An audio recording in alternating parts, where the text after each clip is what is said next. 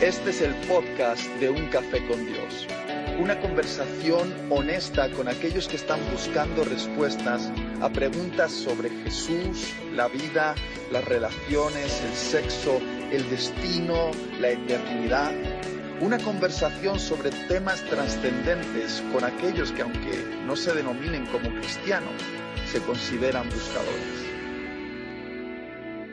Muy bien, tengo, tengo algo que me gustaría compartir con vosotros y después vamos a hacer eh, algo que de vez en cuando hacemos en Café con Dios, que es una lectura grupal y vamos a dejar que la Biblia nos hable. Pero venía eh, en mi mente con un pensamiento y para explicarlo necesito que me ayudéis a repartir estas hojas. Podéis coger una, una cada uno. He puesto varias, ¿eh? varios montoncitos y cada uno que coja un folio, ¿vale? Muy bien, cada uno que tenga su folio. La prueba evidente de que aunque parezca que yo está actuando, está actuando, y que pase nueve años. Qué bonito. Me encanta. Muy bien. Cada uno tiene un folio, a ver si pueden llegar hasta atrás. Por ahí sobran, por ahí sobran. Muy bien. No hace falta boli porque no vamos a escribir. Eh, es para otra cosa. Eh, mm, en nuestra vida espiritual tenemos que vivir con una tensión. Es la tensión de lo que he hablado antes. Somos importantes para Dios y si le pedimos, Dios, arréglanos un meñique, eso es algo que Dios tiene en cuenta. Pero es sorprendente que a veces Dios arregla meñiques y sin embargo tarda nueve años en arreglar un matrimonio, ¿no? Eh, a veces eh, Dios te da un trabajo eh, para que estés calentita en una oficina y sin embargo esa oración que has hecho por un familiar parece que no tiene respuesta, ¿vale? No tiene nada que ver con lo que Dios te ama. Y eso es de la- las primeras cosas que tienes que aprender. Dios te ama independientemente de que responda aparentemente a tus oraciones. Y si no estás dispuesto a vivir con esa tensión en tu vida espiritual, vas a sufrir mucho. Innecesariamente vas a sufrir mucho. Porque no estás teniendo una perspectiva divina. Y esto es todo cuestión de perspectiva. ¿Cuántos saben que yo soy un padre? Mi hija anda corriendo por ahí. Pero como padre yo tengo una perspectiva muy amplia, superior a la que tiene mi hija. Eh, mi hija no, no es que eh, no sea inteligente, pero tiene un cerebro inmaduro. Y honestamente, yo soy mentalmente superior a mi hija a día de hoy. Probablemente un día me supere, no es difícil superarme, pero eh, yo ahora mismo tengo una mente más madura que ella. Por lo tanto, mi perspectiva es mucho más amplia que la perspectiva de mi niñita. Y mi niñita, desde su perspectiva reducida, no va a entender por qué yo la prohíbo ciertas cosas.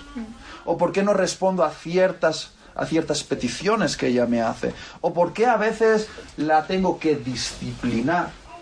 Y desde su perspectiva inmadura puede llegar a pensar que no la amo. Pero nunca, jamás por mi mente cabe otra posibilidad que amarla. Amarla hasta el final. Incluso aunque arruine su vida, yo seguiré amándola. Pero es una cuestión de perspectiva. Y con Dios no- nos pasa igual. Nosotros somos como ese bebé, con una perspectiva muy limitada, con una mente muy inmadura, si la comparamos con la mente de Dios y su perspectiva. ¿Me estoy explicando? Entonces hay cosas que a ti te parece que no tienen sentido, que desde la perspectiva de, de- Dios sí lo tiene. Y voy a volver a decir esto que tantas veces digo, pero que tanto nos cuesta entender. El proyecto de Dios eres tú. Eres tú. Dios tiene un proyecto y eres tú. Tú quieres que Dios haga cosas para ti, pero Dios quiere hacer algo en ti. Porque lo que puede hacer para ti es temporal, pero lo que puede hacer en ti es eterno. Él ya tiene un reino construido. Lo puedas ver o no lo puedas ver. Lo que todavía no ha construido son reyes y reinas para gobernar ese reino. Y tú eres ese rey o esa reina en potencia para gobernar el reino de Dios. Pero para gobernar el reino de Dios, Él tiene que hacer algo en ti, porque Él no puede permitir que se siente en el trono alguien que tiene mentalidad de mendigo. Necesita tener a alguien que tenga mentalidad de realeza. Y generar esa mentalidad requiere a veces quebranto. Y ya está. Y tienes que asumirlo, porque las mejores cosas en la vida se forjan bajo el quebranto divino. Y, no lo entendemos, pero es así. Dios a veces tiene que quebrantarnos. Como el escultor quebranta a martillazos el trozo de mármol para sacar de ese mármol una escultura. Eh, Leonardo da Vinci dijo acerca de su famosa obra, eh, una de sus famosas obras, eh, creo que no fue Leonardo da Vinci, fue Miguel Ángel, perdonadme, sobre su obra El David, que está expuesto en Roma. Él dijo, cuando le preguntaron, ¿cómo pudiste extraer de ese trozo de mármol maldito que tiene una historia muy interesante, leerla en internet, esa obra maestra? Y él dijo algo muy interesante, él dijo, en realidad el David siempre estuvo dentro de ese trozo de mármol. Yo solo he quitado lo que sobraba. Eh, que la verdad es un poco chulito el, pero pensar así, hay muchas cosas que nos sobran, pero Dios que es nuestro escultor está haciendo algo, lo podamos entender o no lo podamos entender. Y para que el escultor saque algo de nosotros, tiene que eliminar lo que sobra. Y eliminar lo que sobra es a martillazos. Dios te da martillazos, si es así. Y eso no quiere decir que sea menos bueno. Es que Él es buenísimo, aunque a veces llores. Porque, ¿qué crees? ¿Que mi hija hoy no ha llorado como tres veces? Por algo que yo he intentado eh, eh, enseñarla. Ha llorado. Ha llorado incluso cuando la he intentado alimentar, porque llora, porque no quiere comer, pero necesita comer. Y si la obligo a comer, que sé que es algo bueno, pero a ella no le apetece comer, llora. ¿Y qué tal si yo atiendo a su petición y no la doy de comer? Pues la desnutro. E, ¿Entendéis lo que quiero decir? Por eso Dios a veces no responde a tus peticiones, porque tus peticiones te pueden boicotear el propósito de Dios en tu vida. ¿Entendéis esto? ¿Tiene sentido lo que estoy diciendo? Muy bien, entonces, ¿para qué os he dado esta hoja? Porque pensaba en este concepto, eh, nuestra vida... Nuestra alma, si queremos verlo así, es como esta hoja. Puedes cogerla entre tus manos y sacúdela. Mucho ruido, ¿verdad? Mucho ruido. Ahora, ¿qué capacidad tiene Dios cuando estamos en esta condición de hacer mucho ruido, pero poco, poca distancia, ¿sabes? No, no. Eh, Dios con algo así puede hacer muy poco, porque hace mucho ruido, mucho ruido, pero tiene muy poca capacidad para alcanzar el destino. Dios no lo puede, no puede enviar algo así, porque eh, no sé, es como que algo eh, en, en, esta hoja lo impide. Ahora podríamos hablar de ciencia, de por qué no avanza, pero estoy intentando ser simbólico. Una vida de mucho ruido es una vida poco tratada. De hecho, las personas que más ruido hacen eh, ruido, hace ruido su orgullo, su vanidad, su, su ego. Son las personas menos tratadas. Eh, yo recuerdo una frase que me dijo mi papá. Yo crecí en un barrio donde venía eh, semanalmente el chatarrero. Yo creo que algunos aquí no conocen eso. Quizá en algunos países de Latinoamérica todavía se acostumbre al típico camión de chatarra que viene recogiendo colchones, lavadoras, frigoríficos, ¿sí? Bicicletas. Pues había el chatarrero y él venía con una furgoneta cerrada y un día pasó la furgoneta del chatarrero haciendo mucho ruido. Y mi padre me dijo algo que nunca olvidaré. Él me dijo, uy, hoy el chatarrero trae la furgoneta medio vacía. Y yo dije, papá, mm, ¿cómo sabes que está medio vacía? Si la furgoneta está cerrada, no puedes ver lo que hay dentro. Y él me dijo esto, cuanto más vacía está la furgoneta, más ruido hace. Y siempre que veo a una persona haciendo ruido, recuerdo las palabras de mi padre. Cuanto más vacía está esa persona, más ruido hace. Y hay mucho ruido en nuestras vidas. Por eso Dios a veces esa mano que anhelamos que venga para bendecirnos, que venga para proveernos, que venga para sanarnos, a veces esa mano divina tiene que venir para quebrantarnos un poco. Y yo sé que esto no nos gusta, pero el quebranto divino, podéis hacerlo vosotros, podéis quebrar vuestra hoja. Mira, parece que está lloviendo. Esto, esto que está ocurriendo aquí, aunque duele, hace algo, hace algo en nosotros. Lo primero, lo primero, esto no lo hagáis por favor todavía, pero lo primero es que una vida en esta condición tiene capacidad de alcanzar destinos superiores. ¿Puedes pasármelo de vuelta? ¿Lo he tirado? No puede ser, soy un genio. ¡Wow! Mira, de, de hecho es que podemos hasta jugar. ¿Por qué? Porque ahora sí, ahora se puede lanzar nuestra vida. Eh, nuestra vida ahora tiene capacidad de alcanzar destino. Y es muy interesante, puedes abrir la, la hoja. Cuando ha sido quebrada,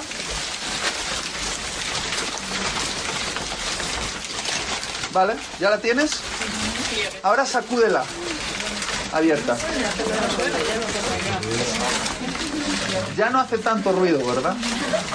Porque una vida que realmente ha sido tratada por Dios alcanza su destino y hace menos ruido.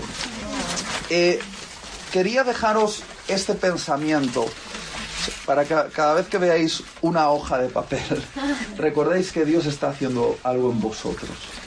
No sé si a alguien le sirve esto que, que, acabo de expresar, ¿sí? ¿Te da tranquilidad? Eres el proyecto de Dios, Dios está haciendo algo en ti, está creando realeza. Eh, termino con esto, antes de entrar en el ejercicio que vamos a hacer. Eh, cuando tú te presentes delante de Jesús, esto es lo único que le vas a poder ofrecer. No dinero, no conquistas, no eh, edificios. Y dedicamos mucho tiempo a acumular dinero, construir edificios, eh, hacer conquistas. Pero todo eso no vale mucho para Jesús y ni siquiera se lo vamos a poder ofrecer. Lo único que vamos a aportar al otro lado es nuestra alma o nuestro corazón, si lo quieres llamar así. Y es lo único que realmente eh, Jesús no puede tener si no se lo damos voluntariamente. Y ese día yo quiero darle un corazón que, que ha sido tratado por Dios. Porque la, las cosas valiosas tienen que ser tratadas. Digo una, algo más que se me acaba de ocurrir. Eh, ¿Habéis oído esta famosa parábola del buscador de perlas que está en la Biblia? Dice que Jesús es como un buscador de perlas, que anda buscando perlas valiosas. ¿Habéis oído esta parábola? Está en los Evangelios. Y dice que cuando encuentra una perla valiosa, eh, el buscador de perlas vende todo lo que tiene para comprar esa perla. Sí. Es, una, es una parábola muy conocida, muy cortita. Algunos la han interpretado de diferentes maneras. Piensan que Jesús es la perla y nosotros somos los buscadores de perlas y que por lo tanto cuando encontramos a Jesús lo vendemos todo para obtener esa preciosa perla. Y se puede interpretar así, pero a mí me gusta interpretarla al revés. Jesús es el buscador de perlas y nosotros somos las perlas. Ahora, ¿alguien sabe cómo se crea una perla dentro de una ostra? Una concha de...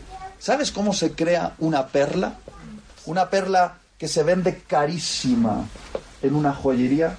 ¿Cómo se crea? Es un grano de arena. Sí. Es un grano de arena. Que penetra la ostra. Que penetra la ostra. ¿Y qué hace a la ostra? Genera mucho dolor. La genera dolor. Mucho, mucho dolor. La hiere realmente. Sí. Es una herida en la ostra. ¿Y la ostra qué hace? Genera un, una especie de... El nácar, que se llama. Nácar, y de allí se va formando poco. Exacto. Por lo tanto, la perla que nosotros somos se genera bajo dolor. Y yo, yo, yo me, me gustaría ser eh, una perla en el cuello de Jesús. Yo no sé si, si tú quieres esto, pero yo querría ser una perla en el cuello de Jesús. Quiero embellecer a Jesús. Y para embellecer más a Jesús, eh, tenemos que experimentar dolor. Es así, lo podamos entender o no lo podamos entender. Va por ahí. ¿Está bien? Entonces, no voy a hablar más porque me gusta mucho hablar y hablo demasiado. Vamos a hacer el ejercicio. El ejercicio, alguna vez lo hemos hecho aquí y, quiero hacerlo por lo menos una vez cada trimestre, eh, porque, porque podemos tomar una mala costumbre que es venir al café con Dios para escuchar una charla. Una charla acerca de la Biblia que otro ha pensado. Lo ha pensado Marcos, o lo ha pensado Itiel, o lo ha pensado otra persona. Pero realmente vosotros tenéis acceso a la mente y el corazón de Dios a través de este libro. Y quiero demostraros cómo Dios puede hablarte a través de este libro. Este libro que quizá lo tienes olvidado en, en tu estantería. Y incluso puedes llegar a pensar, no, este libro es para gente que es teóloga y que puede entender los misterios de este libro. Y ciertamente este libro tiene misterios para los teólogos para que se entretengan durante milenios. ¿Está bien? Pero también la habilidad del escritor de este libro, que es el Espíritu de Dios, es hacerlo sencillo. Sencillo para que los niños lo puedan entender. Y es una mezcla de profundidad y sencillez que solo puede salir de la mente divina. Y vamos a leer todos, eh, tengo Biblias aquí, hay un montón, en diferentes versiones y demás. Y si no podéis usar eh, una Biblia online, ¿está bien? Bible Gateway. ¿Cómo es?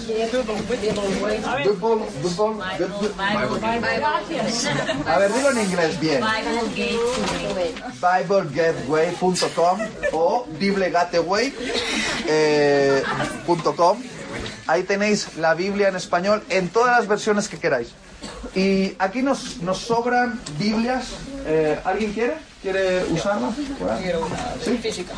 Venga, una física por ahí y los demás. Que todo el mundo tenga o una física de papel o, o una en el teléfono. Que nadie se quede sin, sin Biblia. Eh, el desafío es que cada uno tiene una versión diferente, pero bueno, da igual, lo vamos a hacer más divertido. Eh, lo de las versiones ya lo hablamos en otra ocasión y explicamos por qué lo de las versiones y tal, entonces no vamos a entrar en esto, pero me gustaría que abrieses la Biblia en Evangelio de Mateo, capítulo 5. Es el famoso Sermón del Monte. Eh, para los que nos vais a acompañar a Israel en mayo, que hay algunas personas aquí, iremos a donde, donde se cree que Jesús se sentó para dar este sermón, eh, delante de miles de personas.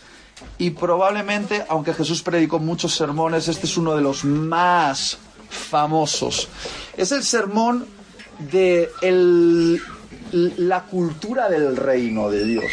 Ahora, si lees este sermón sin entender la gracia de Dios, te vas a frustrar. Porque este sermón es, lo que pide este sermón es humanamente imposible. ¿Está bien? Esto no lo puedes hacer desde el poder de tu humanidad. Esto solo lo puedes hacer si Jesús se te mete dentro de tus entrañas y Jesús vive a través de ti, a través de lo que nosotros llamamos ser lleno del Espíritu Santo, ¿vale? Eh, este, eh, así es como debería verse nuestra vida si fuésemos como Jesús. Ahora, si fuésemos perfectos, Jesús no hubiese muerto en la cruz, ¿está bien? Jesús murió en la cruz porque no éramos perfectos y su sacrificio redentor nos salva.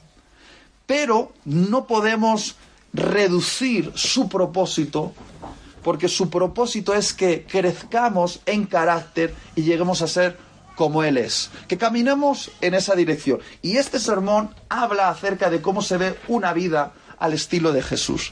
Y es un sermón bien incómodo, pero lo vamos a leer. Eh, ¿Qué os parece si leemos eh, cuatro, versículos, mm, cuatro versículos cada uno? Eh, obviamente no lo vamos a poder leer todos, pero vamos a leerlos en alto y cada cierto tiempo voy a parar y voy a decir, hasta aquí, ¿qué os habla el, Señor? con estas palabras. Y espero que interactúes, ¿vale?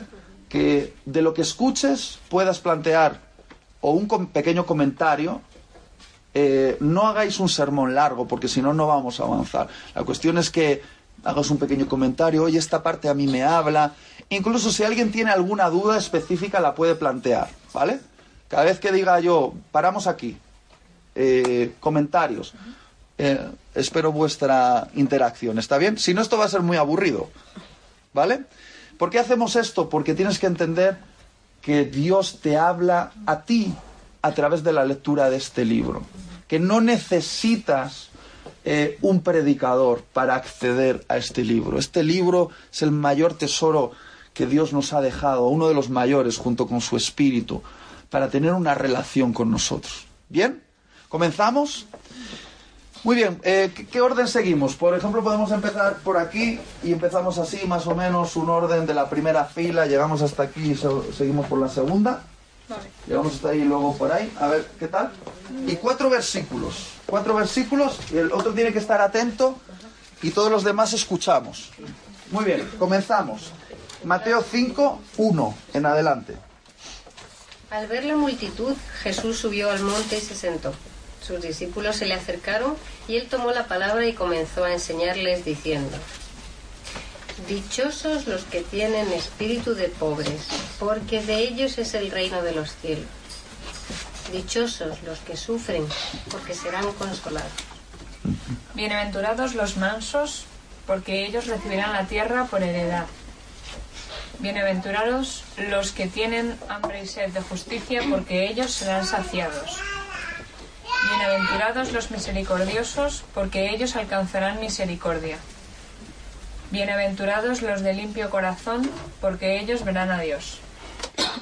Bienaventurados los pacificadores, porque ellos serán llamados hijos de Dios.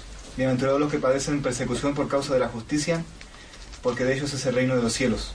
Bienaventurados sois cuando por mi causa os vituperen y os persigan, y digan toda clase de mal contra vosotros mintiendo.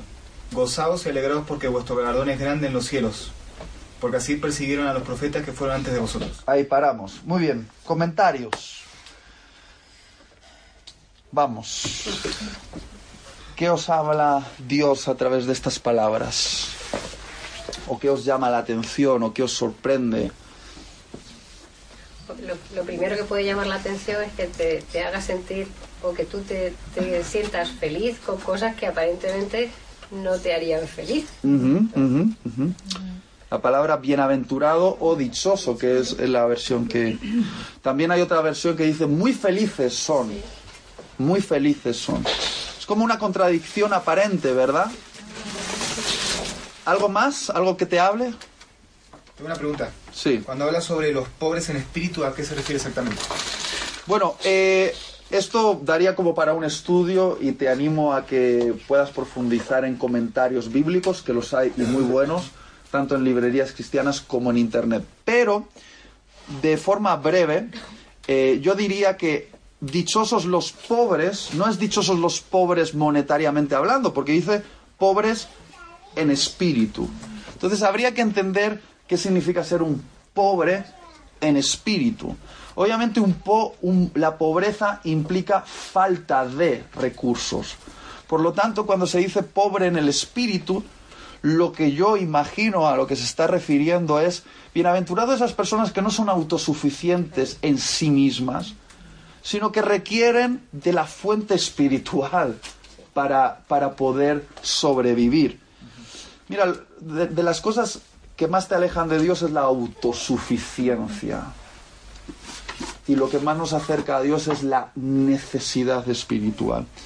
Eh, cuando no eres pobre en espíritu y te sientes muy satisfecho con toda tu moralidad, toda tu espiritualidad, todas tus capacidades, te vuelves una persona independiente de Dios.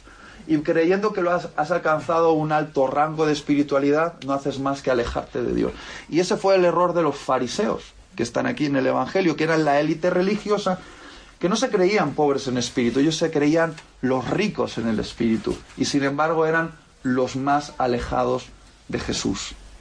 Eh, en- ¿Entendéis?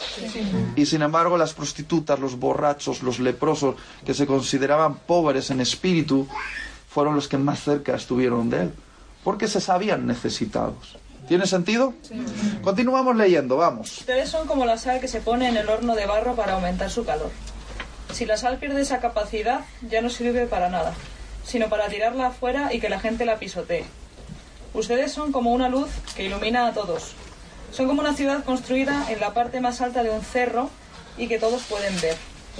Nadie enciende una lámpara para meterla debajo de un cajón. Todo lo contrario, la pone en un lugar alto para que alumbre a todos los que están en la casa. De la misma manera, su conducta debe ser como una luz que ilumine y muestre cómo se obedece a Dios. Hagan buenas acciones. Así las verán los demás y alabarán a Dios, el Padre de ustedes que está en el cielo. No penséis que he venido para abrogar la ley o los profetas. No he venido para abrogar, sino para cumplir. Porque de cierto os digo que hasta que pasen el cielo y la tierra, ni una jota ni una tilde pasará de la ley, hasta que todo se haya cumplido. De manera que cualquiera que quebrante uno de estos mandamientos muy pequeños, y así enseña a los hombres, muy pequeño será llamado en el reino de los cielos. Mas cualquiera que los haga y los enseñe, éste será llamado grande en el reino de los cielos. Porque os digo que si vuestra justicia no fuese mayor que la de los escribas y fariseos, no entraréis en el reino de los cielos. Habéis oído que a vuestros antepasados se les dijo, no mates, pues el que mata será condenado. Pero yo os digo que todo el que se enoje con su hermano será condenado. El que insulte a su hermano será juzgado por la Junta Suprema. Y el que injurie gravemente a su hermano se hará merecedor del fuego del infierno. Así que, si al llevar tu ofrenda al altar te acuerdas de que tu hermano tiene algo contra ti, deja tu ofrenda allí mismo, delante del altar, y ve primero a ponerte en paz con tu hermano. Entonces podrás volver al altar y presentar tu ofrenda. Si tu adversario te va a denunciar, llega a un acuerdo con él lo más pronto posible. Hazlo mientras vayan de camino al juzgado. No sea que te entregue al juez y el juez al guardia y te echen en la cárcel. Te aseguro que no saldrás de ahí hasta que pagues el último centavo. Ustedes han oído que se dijo no cometas adulterio, pero yo les digo que cualquiera que mira a una mujer y la codicia ya ha cometido adulterio con ella en el corazón. Por lo tanto, si tu ojo, incluso tu ojo bueno, te hace caer en pasiones sexuales, sácatelo y tíralo. Es preferible que pierdas una parte de tu cuerpo y no que todo tu cuerpo sea arrojado al infierno. Y si tu mano, incluso tu mano más fuerte, te hace pecar, córtala y tírala. Es preferible que pierdas una parte del cuerpo y no todo tu cuerpo que sea arrojado al infierno. Han oído la ley que dice, un hombre puede divorciarse de su esposa con solo darle por escrito un aviso de divorcio, pero yo digo que un hombre que se divorcia de su esposa a menos que ella le haya sido infiel, hace que ella cometa adulterio. Y el que se casa con una mujer divorciada también comete adulterio. Hasta aquí. Wow, aquí tenemos para hablar como un siglo. Eh, ¿Qué os ha hablado la lectura? ¿Qué os ha llamado la atención? ¿Qué despiertan vosotros? Comentarios, vamos. Yo, yo quiero. Ah, bueno, lo que... Me gusta el entusiasmo. Eh, no hago mucho ruido.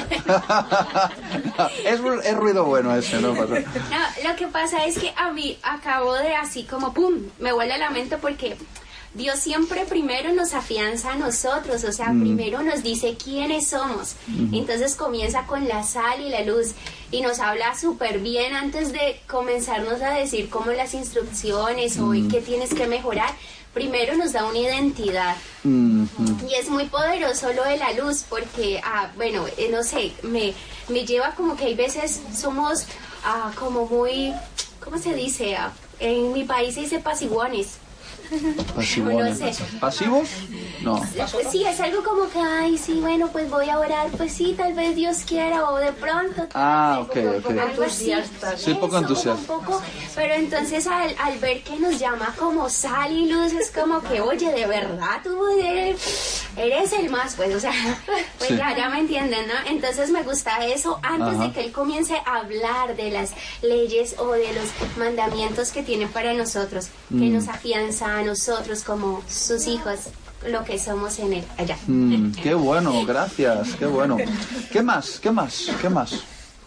¿Qué más?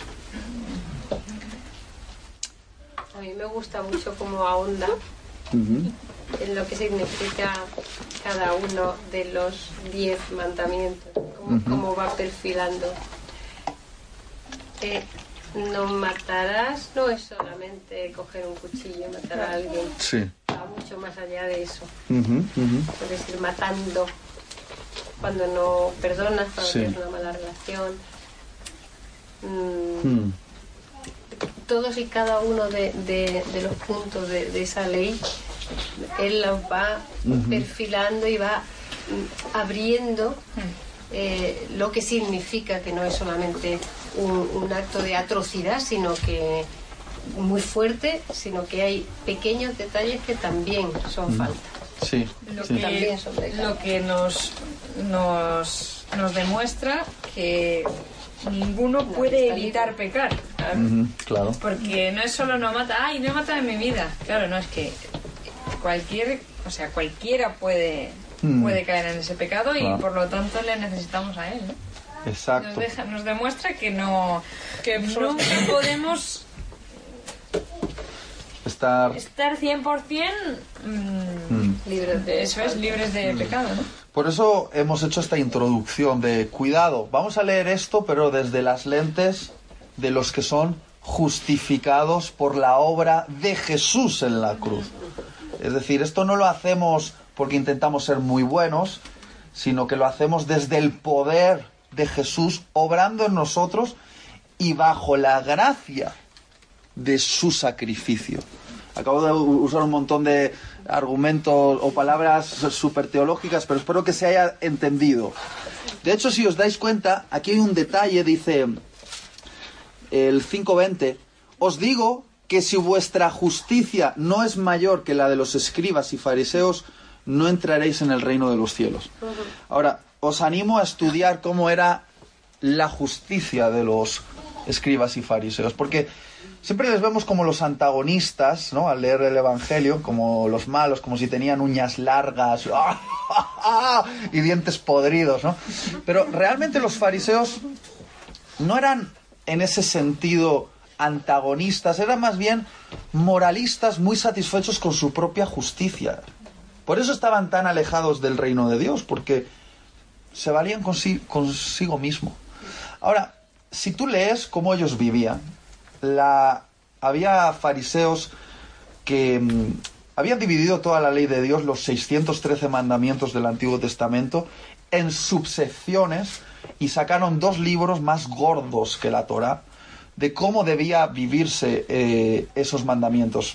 Por ejemplo, el mandamiento del sábado, ¿no? El sábado, el sábado no debes trabajar porque es un día para dedicárselo al Señor. Ellos habían establecido toda una, una serie de submandamientos de qué significa no trabajar. Por lo tanto, todavía hoy eso sigue operando con los judíos ortodoxos. Cuando llega el sábado, ellos no pueden pulsar el botón del ascensor porque como se genera una chispa eléctrica y Dios decía en la ley, no, eh, no preparéis fuego ese día, no. Es decir, en la ley decía, no, pre- no preparéis fuego, es decir, no vayáis a hacer eh, tareas de trabajo, tal, no sé qué. Tiene toda una explicación, pero ellos lo llevaron al extremo. Y hoy en día los ortodoxos, que son los descendientes de los fariseos, ni pulsan un botón eh, eh, de un ascensor el día, el día de sábado. Yo tuve a uno en mi trabajo que Sí. a un, a un pasajero colombiano eh, judío que este era Sabbat. Es que encima era, o sea, era Pascua, era, o sea, Era una gran fiesta de Sí, sí, es que era Semana Santa, vaya. Era- Y era el sábado. Pascua. Y el hombre, claro, el hombre que no podía coger el avión. Claro. Claro, es que es Sabbat y yo, uh, Claro, claro. Eh, a, a eso voy, que, que digo, lo siento, ¿verdad? los ascensores, por cierto, funcionan automáticamente los sábados, para- parando todo, en todos los pisos. Es horrible. Yo estaba ahí en sábado y es horrible. Pero fijaos la justicia, la autojusticia de ellos. Y ahora Jesús dice, si tú no eres más justo que ellos, no entrarás en el reino de los cielos. ¿Qué significa eso? ¿Qué nos está invitando Jesús? ¿A ser más extremistas que los fariseos? ¿Alguien puede ser más extremista que un fariseo? Es imposible, es humanamente imposible. Sin embargo, esto nos anuncia que Jesús está hablando de Otro tipo de otro tipo de justicia, que es la justicia de Cristo en la cruz, que es la perfecta justicia en nosotros. Esa es la justicia superior. Es la única justicia que nos hace entrar en el reino de los cielos. Es la justicia del justo, Jesucristo, que no pecó, jamás vivió una vida perfecta. Ningún fariseo logró vivir una vida perfecta. Jesús sí. Y nos entregó esa justicia a nosotros. Es la justicia superior. ¿Se entiende ese punto? Súper importante, porque si no puedes decir, wow, ¿qué nos está diciendo Jesús? Que tenemos que ser más extremistas que los fariseos. No en ese sentido. De hecho, tenemos que ceder nuestra autojusticia y confiar en la justicia de Jesús en la cruz. Y eso hace una transformación profunda en nuestro carácter. Porque los fariseos eran así de autojustos, pero luego tenían un montón de iniquidades, maldades, dobleces en el corazón. Y Jesús apuntó mucho a lo que no se veía. Eh, bueno, vamos a seguir avanzando, que, si no nos, nos enrollamos, yo me enrollo más bien. Vamos a seguir en, en el 33, vamos. En ese tiempo, en ese mismo tiempo Moisés también enseñó, no usen el nombre de Dios para prometer lo que no van a cumplir. Pero ahora yo les digo a ustedes que cuando prometan algo, no hagan ningún juramento, no juren por el cielo, porque es el trono de Dios, ni juren por la tierra, porque Dios gobierna sobre ella. Tampoco juren por Jerusalén, pues esta ciudad pertenece a Dios y al gran rey. Nunca juren por su vida, porque ustedes no son dueños de ella. Si van a hacer algo, digan que sí, y si no lo van a hacer, digan que no. Todo lo que digan de más viene del diablo. Toma ya. Bueno, vamos a parar ahí porque este ha estado muy potente. Podéis comentar de cosas que ya se han leído, ¿vale? Simplemente quiero avanzar en la lectura. Eh, ¿Comentarios? ¿Comentarios? Sobre lo último, sobre lo que Pero ya... Yo creo que, que, que lo escribió así porque muchas veces, pues él sabe que como seres humanos que somos y, y, pues vivimos en la carne, pues, si juramos por tal, por el cielo o por la tierra o por Dios o por incluso muchas personas juran por sus hijos o por sus padres y al final pues no terminan cumpliendo su juramento, entonces se están jurando como que en vano y, y él dice como que no lo hagas si no lo vas a cumplir, si no estás seguro que lo vas a cumplir tarde o temprano lo que digas si no estás, si no está en tu convicción, pues no, no lo vas a cumplir, entonces estarás haciéndolo. Fíjate lo que dice aquí, porque algunos le dan mucho énfasis a lo del juramento, pero la, la clave aquí dice que tu sí sea sí y tu no sea no, porque todo lo demás procede del mal o del diablo, decía tu versión. Yo entiendo que sería que seas coherente, ¿no? Sí. Exacto, por eso que cuando vayas a decir algo lo digas con convicción, con, o sea, seguro de lo que estás diciendo y seguro que vas a cumplir lo que estás diciendo. Mm. Es decir, que vivas una vida donde si dices sí, Es es sí exacto. y haces sí. Y si dices no, es no y haces no. Porque todo lo demás procede del mismo infierno. Es decir, una vida incoherente que los que nos llamamos cristianos tendemos a vivir una vida incoherente porque decimos cosas que luego realmente no vivimos. Eso no procede de Dios. Sí, ¿a- ¿Alguien ha levantado la mano aquí? Sí. El- que, eh, Yo lo hemos levantado la vez. no, no, tú primero. Eh, a mí es que me recordaba un poco a, a la vida de Pedro, que Pedro era como muy impulsivo y cuando decía, como, como que estaba muy seguro de, no, yo no voy a hacer eso, sí, yo voy a hacer esto. Sí, yo era muy de palabra, ¿no? Entonces, eh, me venía un poco la, la historia de cuando pues Pedro metió la pata, lo de que cantó el gallo y todo eso. Y al final eh, todo acaba eh, cuando Jesús va por él y, y es como que ya, ya realmente no tenía esa actitud, ya tenía esa humildad y cuando, cuando Jesús le decía, Pedro, ¿me amas? O sea, no, no estaba como, sí, sí, te amo, voy a dar mi vida por ti. Era como, tú lo sabes, Señor, ¿sabes? Era como, como esa humildad, es como, en vez de hablar tanto, es como, eh, yo no, no soy dueña de mi vida, ni sé si voy a caer, ni sé si me voy a equivocar, ni sé hasta dónde va a llegar, pero el Señor lo sabe. Entonces, no sé, Mm. tener esa humildad de no lo Mm. sé todo, ¿sabes? Sí, interesante. No sé si me equivoco. Gracias. ¿Quién más ha levantado la mano?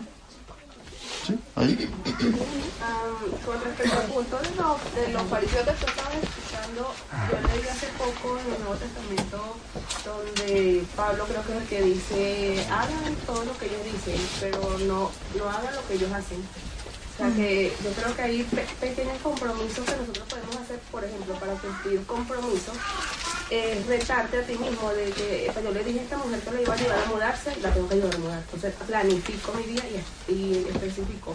No por quedar bien con la persona, sino porque construye tu carácter y en tu caminar con Dios. Pues hay pequeños ajustes de que pues, si por ejemplo alguien me presta dinero, yo anoto que le debo dinero. Entonces, eh, es hacer lo que decimos. no, muchas veces no decimos un juramento te juro o te prometo. Sí, sí. Que después yo, eh, hay que hacer pequeños ajustes o pequeños compromisos. El otro punto que me llamó mucho la atención es que habla de un ojo de un brazo, que dice que si, si tu ojo es objeto que te ca- hace caer, sácalo y tirarlo, a, tirarlo fuera. habla también, eh, me habla a mí, de que muchas veces eh, tenemos que sacrificar delante de Dios en oración algo con lo que estamos batallando y muchas veces no lo hacemos y nos hacemos los locos. Los locos.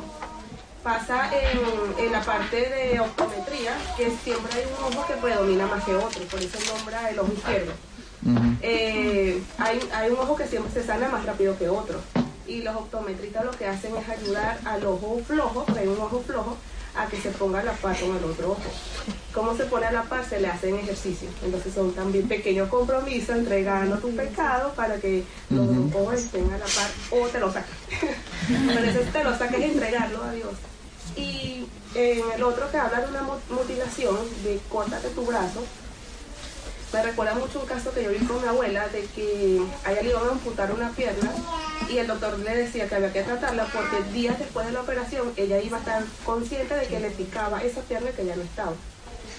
Eh, no sé cómo se llama la parte médica, pero en la parte espiritual, eh, eso me, me- también me habla de, de que muchas veces cuando ya nosotros entregamos toda la carga a Dios, vamos a tener esa, ese picor de algo que ya no está, como que haciéndonos un daño, creyéndonos que nosotros somos todavía esclavos de eso y ya Cristo se hizo cargo de todas nuestras cargas.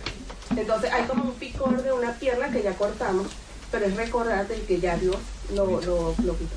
Ujú. Gracias, qué bueno. Qué bueno. Eh, he visto una mano, sí, por ahí. Jesús y el adulterio. Que me llama la atención que dice que se casa con la divorciada comete adulterio. Mm.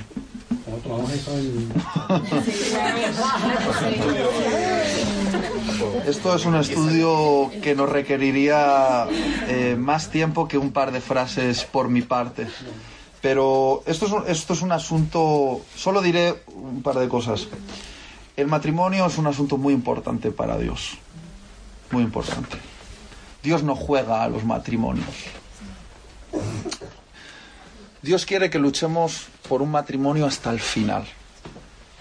Obviamente no estoy hablando de luchar por un matrimonio donde el marido pega a la mujer o la mujer eh, hace maldades al marido. Nadie tiene que aguantar el ser abusado, ¿vale? Pero vivimos en un tiempo donde, donde la gente da carta de divorcio porque le echa demasiada sal a la comida o porque mm, eh, es, es molesto alguno de los hábitos de su pareja. Y, creo que todo lo que Jesús nos está diciendo, sin entrar en los detalles de lo que significa concretamente esto, es, hey, eh, el divorcio, el divorcio fue un- una excepción que yo os di por lo cabezones que sois, pero no es el plan original. El plan original es que eh, un hombre y una mujer se casan hasta que la muerte los separe, porque ha sido Dios quien los ha unido. Ese es el plan original. ¿ya? Pero luego por la dureza de nuestro corazón, eh, Dios ha establecido eh, algunas cláusulas donde Él permite el divorcio y la nueva nupcia. Pero te aseguro que para Dios esto es como el, último recurso. Y, debe- y debemos entender esto y es uno de los... eh, es una de las guerras perdidas de, tristemente, en la iglesia actualmente. Yo estoy muy preocupado con esto porque eh, en la época de mis padres, y aquí podremos decir, ya, pero en la época de tus padres que aguantaban carros y carretas, ¿no? Sí, pero en la época de mis padres eh, aguantaban carros y carretas, es verdad. Pero también sabían que las cosas buenas cuestan y tener una relación con una persona es algo bueno, pero cuesta un montón. Si tú no quieres problemas, no te cases, porque te aguantas a ti mismo y ya. Pero si tienes que aguantar a la otra persona, es difícil, es difícil, pero, pero así, se desarrolla el amor. El, el, amor cubre multitud de errores de la otra persona. Eh, y antes sí aguantaban carros y carretas, pero es que ahora no, hoy no aguantamos ni una mosca. No aguantamos nada. No eh, nos hemos vuelto flojos en el amor. Y, y, la triste consecuencia es de que la Iglesia hoy en día eh, permite el divorcio. Nadie puede prohibir que alguien se divorcie. No, no, no somos una secta, entonces no decimos, no te divorcio. No jugamos a eso. Nosotros, las personas son libres. Pero creo que en la Iglesia como que ya hemos dado por sentado de que si te va mal, y no te aguantas mucho, divórciate y ya. Y luego queremos salir a protestar eh, diciendo, oye, que eh, nuestros hijos son, son nuestros, no son del Estado. Habéis oído esto que ha habido una lumbreras que ha dicho que los hijos le pertenecen al Estado y no a los padres. perdemos mucha autoridad como iglesia para decir cosas que son ciertas, que los hijos no pertenecen, pero es que tienen un vínculo y, eh, eh, un vínculo que es imposible de comparar con otro vínculo, con sus padres. Pero la, iglesia a veces pierde autoridad para hacer esas luchas porque, porque por ejemplo, con el tema del divorcio no ha estado a la altura. Es decir, el, índice de divorcio dentro de la iglesia es muy parecido al índice de divorcio fuera de la iglesia. Y claro, eh, nuestro sí debe ser un sí, nuestro no un no. Nosotros decimos, hey, somos los defensores de la familia, porque la familia es el modelo de Dios. Ah, pero entonces no solo defendemos la educación que ha de darse a nuestros hijos y lo que queremos que ellos aprendan en cuanto a sexualidad e identidad, también tenemos que luchar por nuestros matrimonios. Porque si no, nuestro sí no es sí y nuestro no es no. Decimos que somos los defensores de la familia porque es el modelo de Dios, pero la familia comienza con la unidad del matrimonio. ¿Me estoy explicando o no? O sea, no he respondido a tu pregunta de lo que significa, pero voy a la esencia. Eh, sí, hay casos en los que hay que divorciarse, vale, pero el plan original de Dios es que el amor pueda vencer. Y la Iglesia debería promover eso. ¿Tiene, ¿tiene sentido? Sí. Eh, vamos a seguir leyendo un poquito más. 38, eh, ¿no? ¿Quién continúa? Sí, dale. Bueno, lo voy a intentar.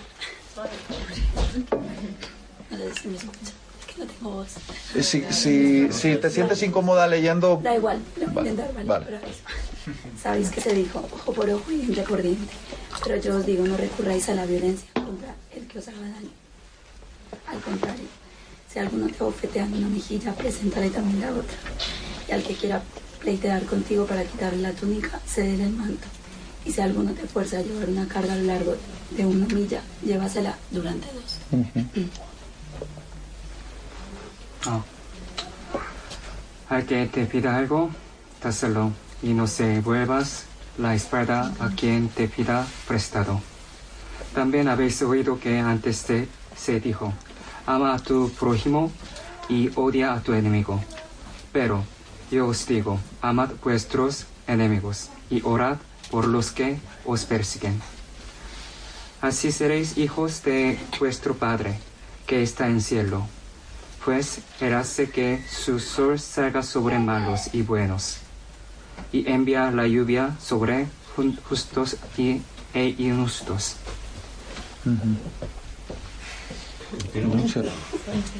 Porque si amás a los que os aman, ¿qué recompensa tendréis?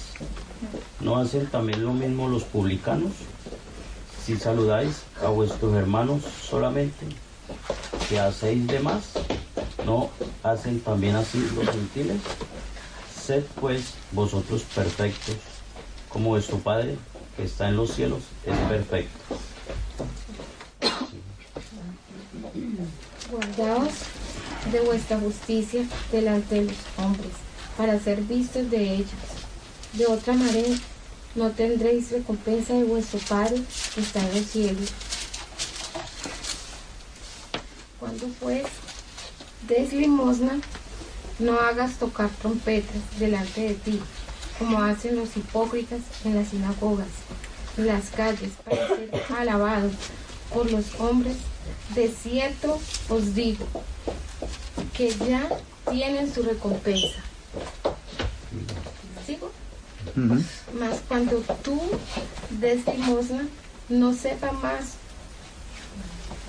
Más cuando tú des limosna, no sepa tu izquierda lo que hace tu derecha, para que sea tu limosna en secreto y tu padre que ve en secreto te recompense, te recompensará en público. Muy bien, paramos aquí.